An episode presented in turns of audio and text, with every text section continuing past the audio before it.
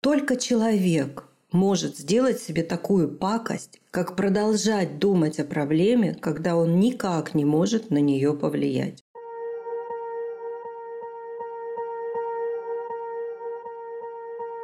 Всем привет! С вами подкаст «Не психуй». Автор контента подкаста – врач-педиатр, психиатр и психотерапевт Психотерапевтической лиги России Марина Витальевна Лазовская. Осенняя профилактика, зима близко – а вместе с ней и все классические зимние обострения. В новом эпизоде говорим о том, почему тело первично, что такое клеточная память и зачем о ней нужно знать, а еще о дистрессе, разрушителе здоровья. Внимательные читатели уже не раз видели этот хэштег в публикациях в телеграм-канале «Не психуй». Вы наверняка уже догадались, что тут не обошлось и без алгоритмов. Это действительно так. Один из алгоритмов летнего лектория, он же второй сезон нашего подкаста, мы с МВ ярко показываем в этом эпизоде. Алгоритмы описывают явления и помогают поставить их себе на службу, конечно, если мы знаем, как это работает. Где можно узнать больше? Читайте статью о важности профилактики и лайфхак от легенды отечественной медицины. Активная ссылка в описании этого выпуска. Каналы подкаст не дублируют, а дополняют друг друга – у нас э, сегодня трансляция посвящена тому, что как бы важно заботиться не только о своей голове, но и о теле тоже. И я очень хорошо помню, это было в курсе формулы благополучия, когда я там училась. Для меня это было открытием, причем таким, ну, открытием своеобразным. Когда вы сказали нам в первый раз, что тело первично. И я думаю, что я не одна была такая, потому что ну как это тело первично, а дух? А душа, а вот это вот все. И когда ко мне пришло понимание того, что тело первично, это вообще совершило такую совершенно новую расстановку у меня внутри приоритетов. Да, это ошеломляющее знание, которое большинство людей вызывает сразу же приступ сопротивления, если не ярости, а отрицания. Не потому, что люди какие-то неправильные, а потому что у нас такая система воспитания. Вот если японцам с детства в первых классах школы преподают их устройство, как у них что внутри работает, так вот они поэтому и живут-то дольше всех из всех народов. А у нас просто нет в нашей культуре не заложено вот это вот понимание, что нужно себя узнавать и нужно заботиться о здоровье не тогда, когда у холодильника ручка отломалась и пора его уже сдавать в ремонт, а тогда, когда она начала подавать первые признаки каких-то нефункциональных э, особенностей. Профилактика – это самый дешевый способ быть здоровым. Об этом знали еще врачи в Древней Греции, как бы это банально не звучало. И, тем не менее, в нашей культуре, в славянской, это не прижилось. Ну, не только в славянской, но, тем не менее, мы сейчас говорим о себе. Да, тело первичное, и до сих пор в меня в комментариях кидают тапками возмущенные граждане, которые одухотворились и соединились со своим духом в хорошем смысле этого слова, много делают для этого. Но, тем не менее, я всегда им просто предлагаю представить, что у них температура 39, а им нужно медитировать. Или у них, извините за выражение, послабление кишечника, а им нужно думать о том, как спасать человечество через духоподъемные какие-то мероприятия. Тело первичное, и нам положено о нем заботиться для того, чтобы оно нам хорошо служило те четыре тысячи с хвостиком недель, которые нам отпущены для жизни. Поэтому я, как врач, у меня хороший врачебный бэкграунд, мне повезло. Вот сегодня я в статье написала, что мне очень повезло в начале 80-х э, в Новосибирском мединституте осталась, как выяснилось потом позже, последняя волна вот каких-то очень прямо хороших таких вот преподавателей, которые были заточены не на показатели, а на глубину, чтобы показать э, будущим врачам, что как все в нас мудро и сложно устроено, и на что нам нужно обращать внимание. И э, дальше я стала эту тему развивать. И, конечно, когда у меня был период довольно длительный, что я тоже вошла вот в контакт с одухотворяющими практиками, было ощущение, что это хорошо, это правильно, но что-то мне не давало покоя. А покоя мне не давало именно это что от состояния моего здоровья напрямую зависит мои возможности развивать свои душевные потребности, душевные и духовные. А потом у меня еще был такой опыт наблюдения. Я ходила ради интереса, мне просто было интересно понаблюдать за этой историей, в одну религиозную течение. Просто ходила, смотрела на людей, которые полностью вовлечены вот в это религиозное течение. И я как врач, ну это, это уже, знаете, как эм, невозможно у себя это видение как-то закрыть. Я видела, что люди-то прям хворые, они прям совсем нездоровые. А потом я узнала, что там кому-то деньги собирают на операцию, кто-то долго лежит в больнице. В общем, они ну, производили впечатление очень здоровых людей. И я поняла, что да, они полностью погружены, они вовлечены, они находятся круглосуточно вот в рамках этого религиозного течения, работают с душой, сеют добро, любовь, но при этом они достаточно нехороший у них, мягко говоря, статус был со здоровьем. В одной из статей на канале «Не психуй» я описала эту ситуацию. А, можно поискать, что тело первично. Мы не можем отрицать это только потому, что нам так хочется. Вот если тело в порядке, почему есть алгоритм в здоровом теле, здоровый дух? Первично тело. Тело должно быть здоровым, тогда у нас есть силы, у нас есть возможности заниматься подъемом своего духа. Да, помните сериал «Годы», британский замечательный сериал, по-моему, вы про него писали в кинотерапии. Да, уже писала. Да-да-да. И вот там был э, персонаж, э, девушка, которая хотела отказаться от своего физического тела и полностью загрузить свое сознание в цифру. Ну, там речь идет о недалеком будущем, которое начинается примерно с нашего текущего настоящего. И вот она хотела от своего физического тела отказаться. Но у нас пока такой возможности нету, а жить 38 э, лет тоже как-то не хочется. хочется подольше. Поэтому, да, о теле своем нужно заботиться. Поэтому профилактика. Вот с приходом капитализма в РФ у нас переориентировался курс, все стали интенсивно заботиться о своей внешности. Но этого недостаточно, потому что сколько не украшая витрину, если за витриной бардак и с пауками и тараканами, но это рано или поздно все равно как-то на витрину да, и бросит тень. Поэтому я сегодня в статье вспомнила о таком бесценном сокровище, как э, доктор Залманов.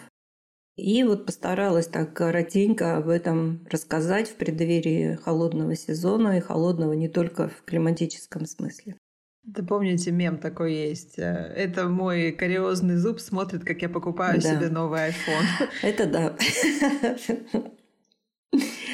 В общем, про скипидарные ванны. Скажу так. Я о них узнала вот от этого профессора нашего биолога.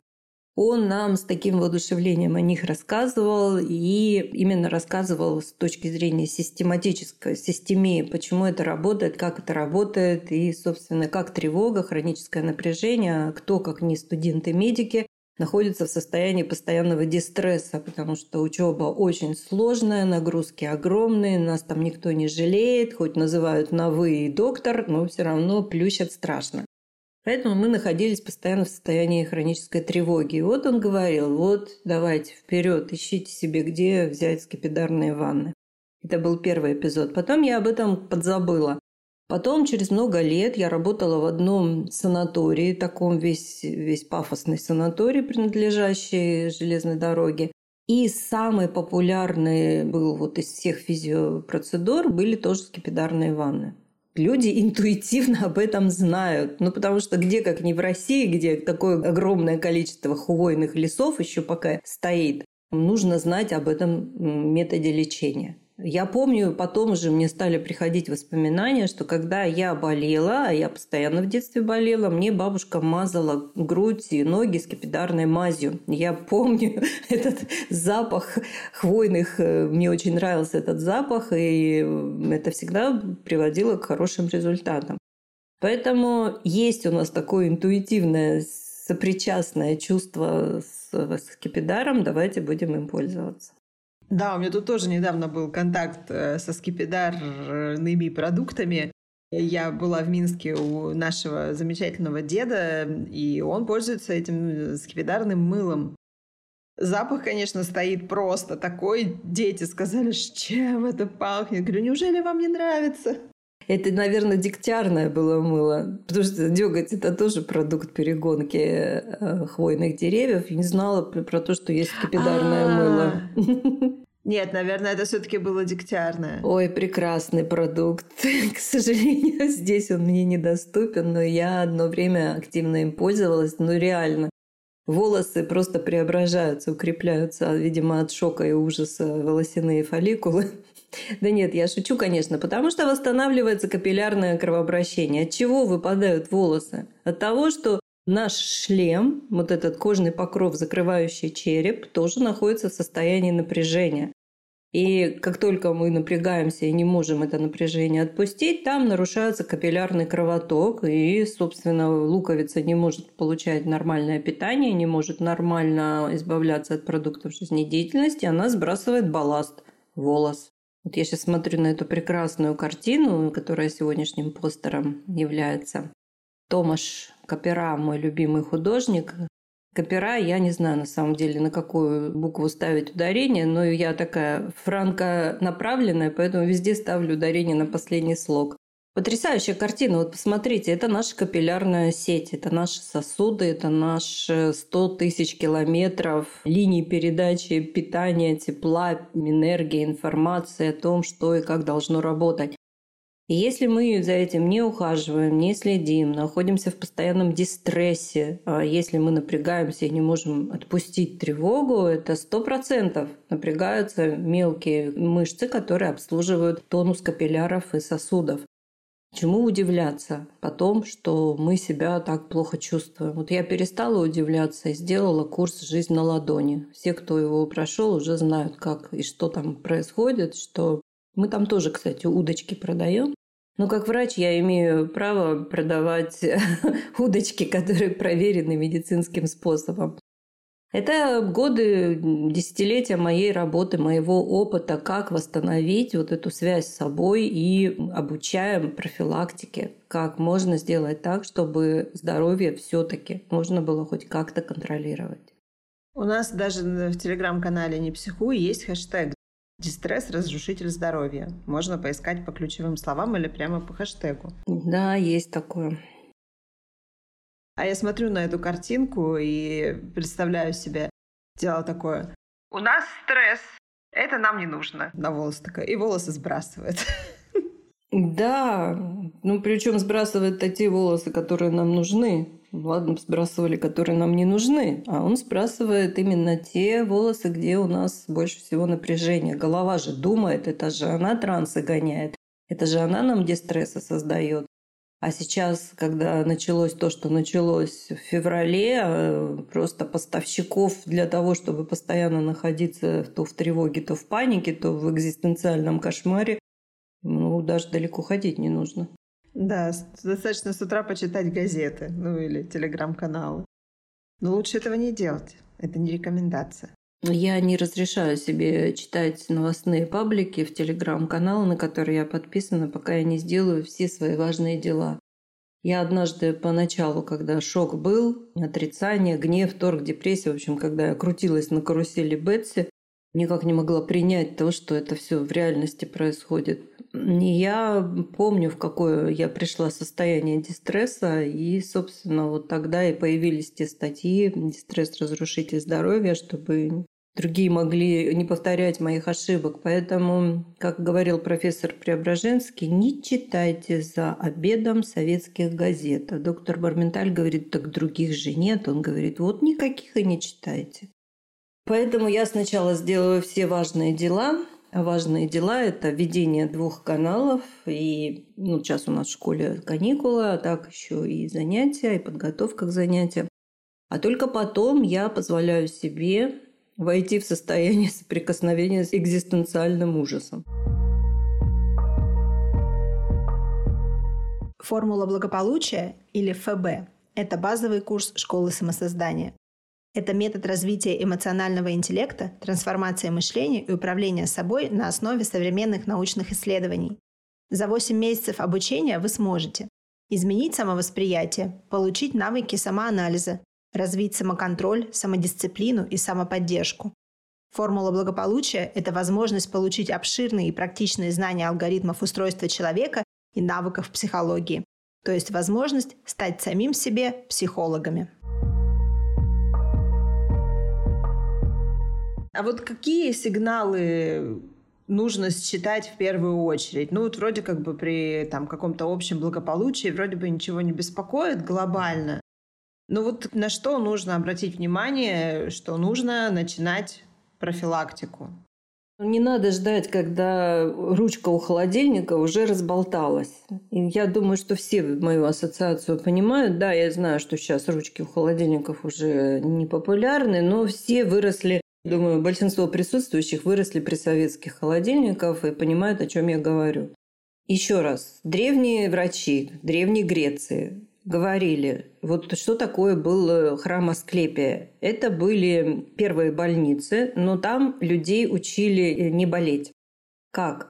Гимнастика, медитации, дыхательные практики, ванны, массажи и самое интересное – разговоры, то есть психотерапия.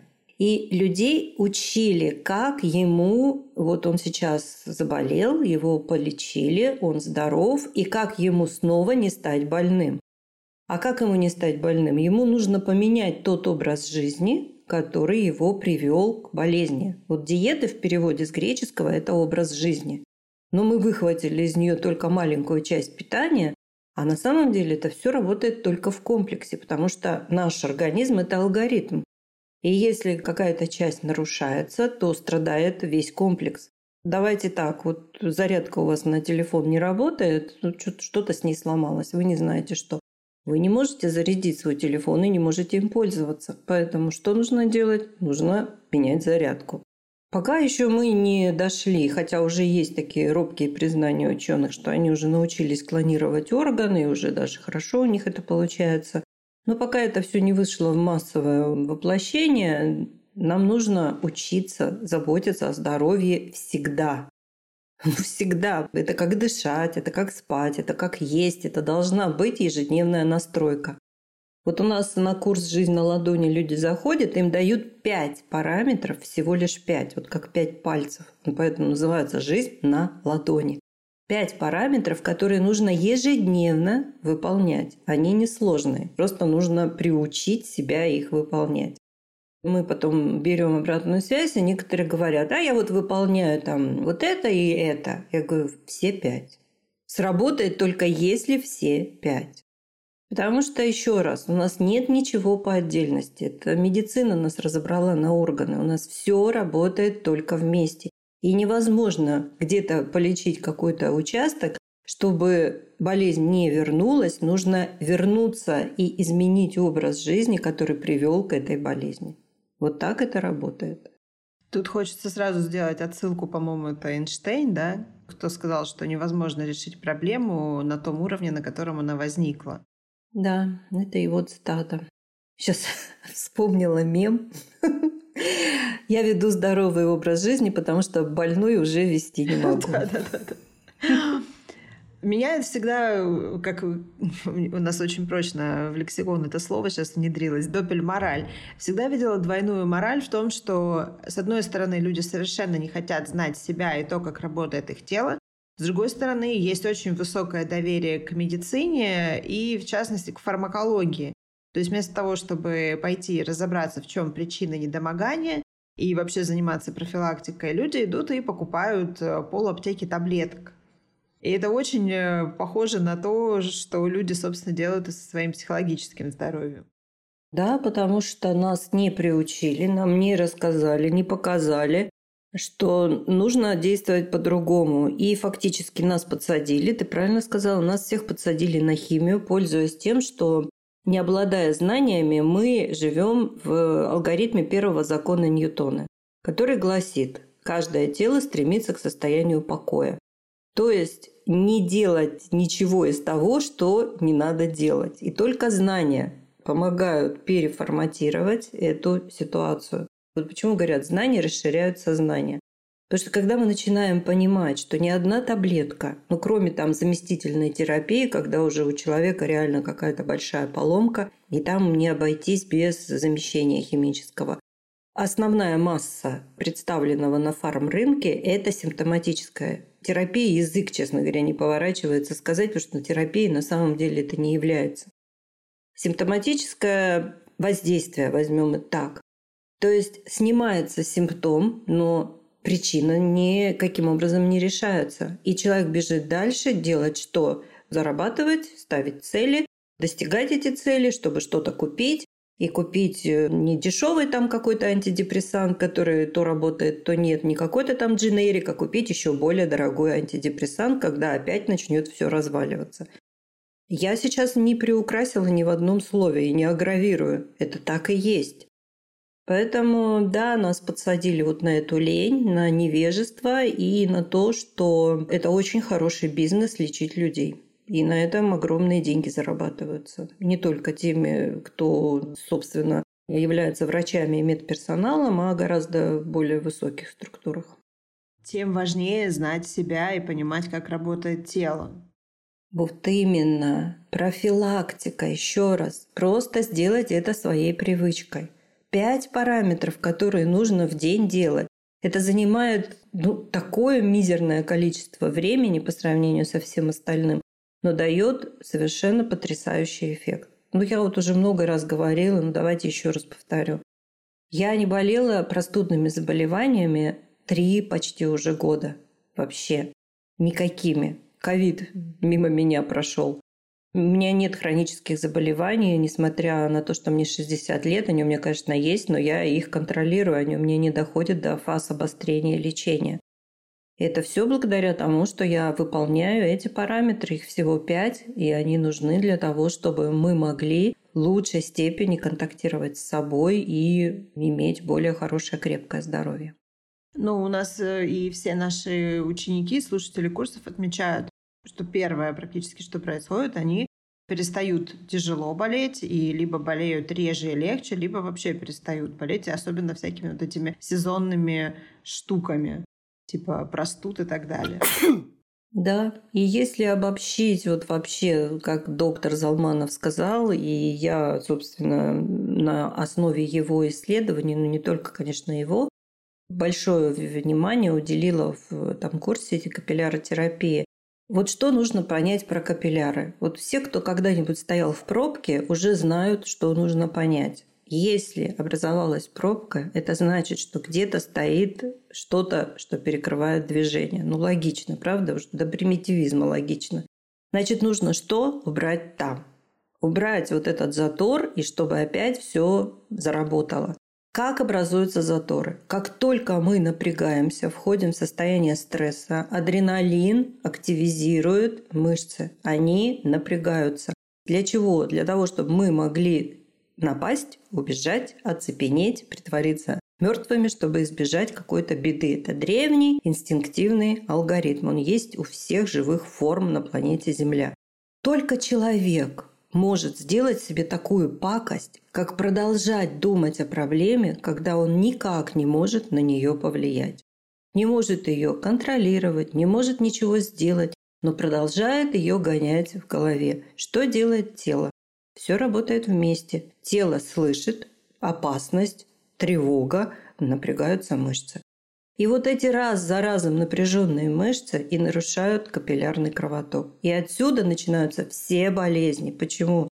Потому что каждый орган, он лежит вот в такой сетке капилляров. Внутри все пронизано капиллярами и сосудами. И если эта капиллярная сеть, сосудистая сеть начинает тормозить и плохо работать, орган недополучает питание, недополучает э, тепла, недополучает информации о том, как ему нужно перестроить работу в связи с внешними условиями и не может очиститься от продуктов своей работы. Лимфа и кровь – это самые важные органы. Это не просто жидкости, это органы. И нам нужно быть очень внимательным к тому, как они работают. Поэтому мы полностью зависим от этого, а они полностью зависят от нас. И вот нужно убрать вот эту вот дополнительную нагрузку, когда мы не можем выйти из адреналинового состояния, оно переходит в состояние кортизола, когда мы уже не можем даже справиться с тревогой. Почему? Потому что мы не можем уже расслабиться. А здесь все очень вообще просто. Когда мышцам, например, миоцитам приходит пора размножаться, а клетки у нас размножаются простым способом делением. Была мама, стало две дочки. Так вот этим двум дочкам передается информация, что весь цикл материнская клетка поддерживала напряжение. Дочки будут еще лучше поддерживать напряжение, а их внучки будут еще лучше поддерживать напряжение. И мы фактически уже не можем расслабиться только под воздействием каких-то химических веществ ненадолго можем почувствовать вот это вот расслабление. Поэтому мы сами загоняем себя в этот замкнутый порочный круг. Пора с него соскакивать. Да, вообще, если отследить, то все первые какие-то симптомы, они начинаются именно со спастики, то есть со сведенных мышц сжатых. Это и бруксизм, да, вот это ночное скрипение зубами, сжимание челюстей, и сведенные мышцы рук и ног. Э, что еще? Запоры, наверное, тоже к этому можно отнести.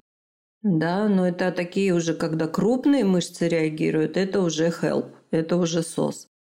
А каждый капилляр, каждый сосуд находится в окружении мышц. И вот эти самые маленькие мелкие мышцы, они тоже реагируют на адреналин, так же, как и большие мышцы. И когда уже напряжение не спадает и накапливается, тогда уже реагируют большие скелетные мышцы. А нервные тики тоже можно к этому отнести? Ну, нервные тики там сложное, более сложное происхождение. Там еще блокировка идет передач по нервным каналам, там миелин задействован, этот вот изоляционный слой, миелиновая оболочка. Там очень, ну, я не могу сейчас в двух словах об этом рассказать, но важно понять, вот нам всем важно понять, что нам нужно быть внимательными к тому, чтобы у нас восстановился алгоритм контакт-отход, и за каждым напряжением мы давали себе возможность расслабляться, не гоняли деструктивные трансы и не держали себя в кортизоловой яме. Потому что из этой ямы мы выбираемся только через больницы. Марина Витальевна, а расскажите, пожалуйста, про алгоритм контакт-отход. У нас в летнем лектории конкретно этого алгоритма не было, но он очень важный, и мы его проходим на, по-моему, как раз на формуле благополучия мы его и проходим. Сейчас, мне кажется, в контексте этой трансляции будет интересно всем узнать. У нас алгоритм контакт-отход был в прошлом году. На летнем лектории вы можете всю пачку приобрести за донат. Буквально сколько вот захотите определить, какую стоимость, приобретете подкасты 9 алгоритмов.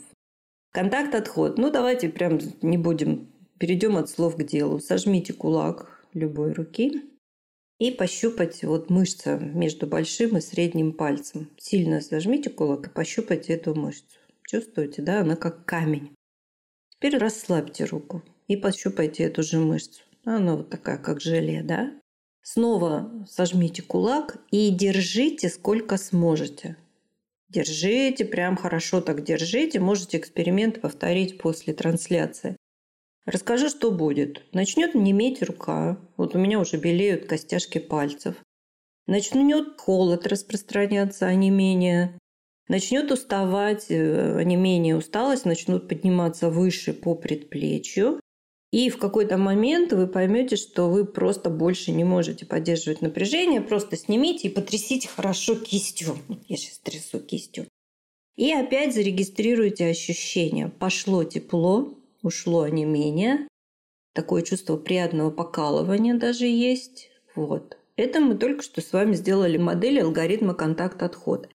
Вот если здесь мы могли произвольно руководить, то есть производить по своей воле управление, то есть я хочу сжимаю, хочу расслабляю, то внутренние алгоритмы нашего тела, они устроены так, что они находятся, алгоритм, собственно, подразумевает то, что там есть какое-то самоуправление.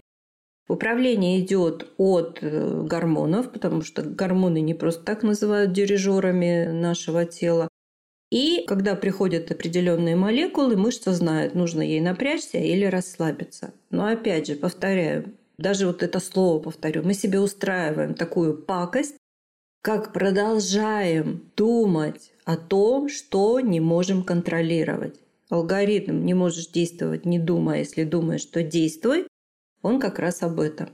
Поэтому мы нарушаем алгоритм контакт-отход тем, что постоянно добавляем информацию химическую, что нужно держать напряжение.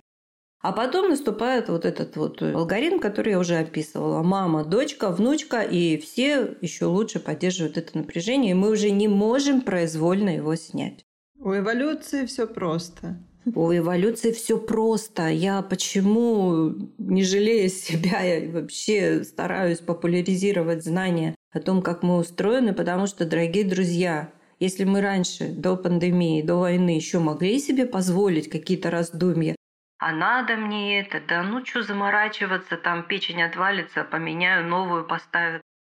Все, это время закончилось. Почему? Потому что мы сейчас должны позаботиться не просто о выживании, а о том, чтобы не сойти с ума после всего того, что нам предстоит, когда окончится острая фаза глобального мирового процесса.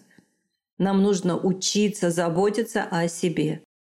У нас, помните, в нашем телеграм-канале «Дно рождения» был мем, что а, во все мои процессы планирования очень сильно интегрирована возможность апокалипсиса.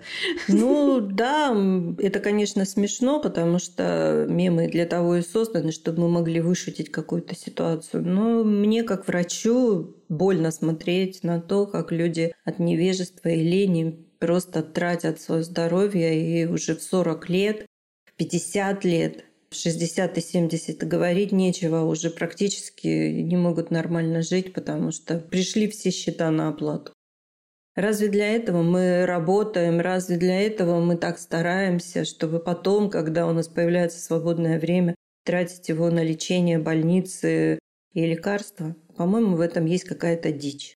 Да, я согласна. Я почему еще спросила про тики, потому что я обратила внимание, как они помолодели как много молодых людей и даже подростков ими уже страдают. Это было всегда. Подростки – самая уязвимая часть. Они находятся в возрасте импринтной уязвимости. Этот возраст у них начинается с 12 примерно до 28 лет проходит э, в разной степени активности, конечно. И кажется, что подросткам сейчас этим зумерам все пофиг. Это далеко не так. А им не пофиг, они просто научились защищаться своими новыми способами, которые их обучает искусственный интеллект. Но это не значит, что от того, что они научились хорошо защищаться и что-то подавлять, они стали более здоровыми, более психически стабильными. Это не так, это иллюзия. Так и вот какую бы такую глобальную рекомендацию вы сейчас дали для тех, кто, вот слушая нашу трансляцию сейчас, в нескольких местах отметил, что тоже может про себя это сказать, что что-то совпало из того, что мы сейчас описывали? Ну, во-первых, прочитать все статьи на канале «Не психую», где тело первично, сделать себе скипидарную ванну, чтобы передохнуть и восстановиться, и записаться на курс «Жизнь на ладони». Столько денег сейчас тратится на ерунду. А здесь у нас цены такие, что просто это, ну, я даже говорить не хочу, насколько это гуманно. И пройти этот курс, и освоить навыки, базовые навыки, которые в дальнейшем просто применять всю жизнь можно. Все просто.